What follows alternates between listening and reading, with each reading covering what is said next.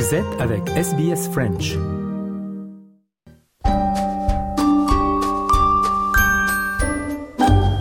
Bonjour et bienvenue dans votre nouvel épisode de SBS Easy French.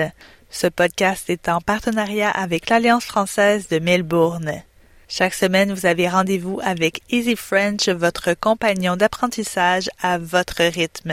Si ce n'est pas déjà fait, je vous invite à vous inscrire à notre newsletter sur le site web de SBS French pour recevoir la transcription de cette émission et de toutes les autres sur votre boîte mail tous les vendredis. Vous êtes avec Audrey Bourget et voici votre journal du mardi 8 août.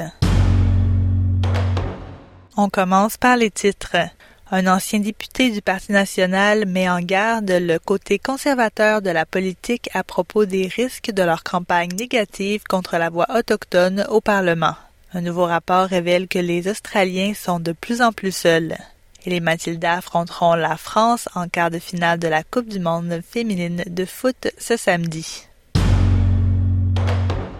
L'ancien député du Parti national, Andrew G., a déclaré que si le côté conservateur de la politique continuait de faire campagne négativement contre la voix autochtone au Parlement, il risquait de s'aliéner de grands groupes d'électeurs. Andrew G. a quitté le Parti national en raison de sa position sur le prochain référendum à propos de la voix autochtone au Parlement.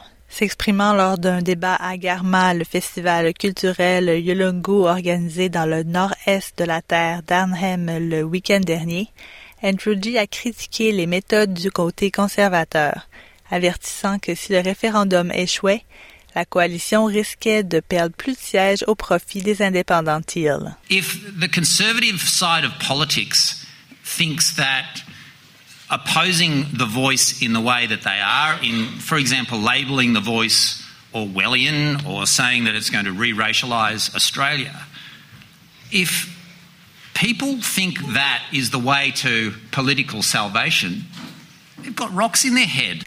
La porte-parole de l'opposition pour les Australiens autochtones, Jacinta Price, a critiqué le référendum sur la voix autochtone au Parlement. Elle dit que le premier ministre a ignoré tout conseil et a refusé d'adopter une approche bipartite, comme poser deux questions lors du référendum, l'une sur la reconnaissance du peuple autochtone et l'autre sur la législation d'une voix au Parlement. If he's happy to drop the referendum, well, that'd be good. Leave it alone. Uh, make constitutional recognition uh, an issue for another day, perhaps. Maybe legislate a model of a voice and demonstrate to the Australian people that it can be effective. Uh, if, if any of those things are on the table, perhaps we might listen, but otherwise, I say good luck to the Prime Minister at this stage. Un nouveau rapport a révélé que les Australiens sont de plus en plus connectés en ligne, mais aussi de plus en plus seuls. Le rapport rédigé par le Réseau national de recherche Ending Loneliness Together a révélé que les personnes âgées de 18 à 24 ans sont les plus susceptibles d'être seules tout en étant les plus connectées numériquement. Un Australien sur trois déclare se sentir seul, mais la stigmatisation, la honte et les idées fausses entravent les tentatives de recherche d'aide. Les expériences de plus de 4000 Australiens âgés de 18 à 92 ans de tout le pays ont été documentées dans le rapport publié cette semaine pour coïncider avec la toute première semaine de sensibilisation à la solitude en Australie. Les Australiens qui se sentent seuls sont deux fois plus susceptibles d'avoir une maladie chronique et près de cinq fois plus susceptibles de souffrir de dépression. La docteure Michelle Lim est présidente du conseil Ending Loneliness Together et elle affirme que mettre fin à la solitude devrait désormais être une priorité.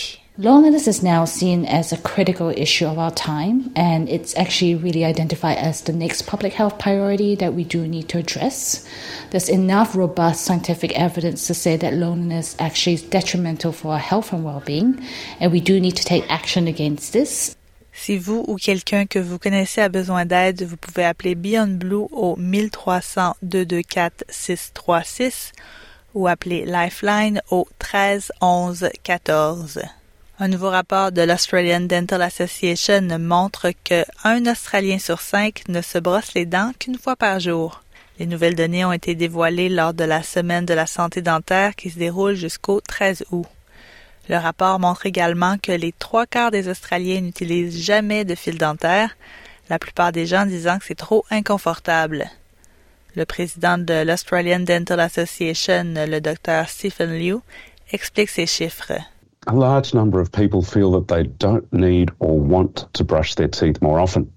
29% of people say brushing their teeth causes pain and therefore avoid it, which is concerning, as this may indicate an underlying problem and actually make that problem worse.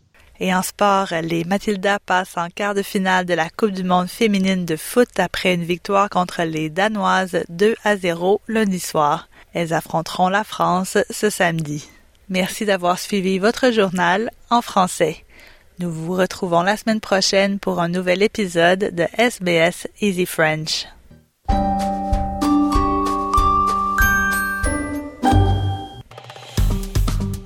Aimez, partagez, commentez. Suivez-nous sur facebook.com slash sbsfrench.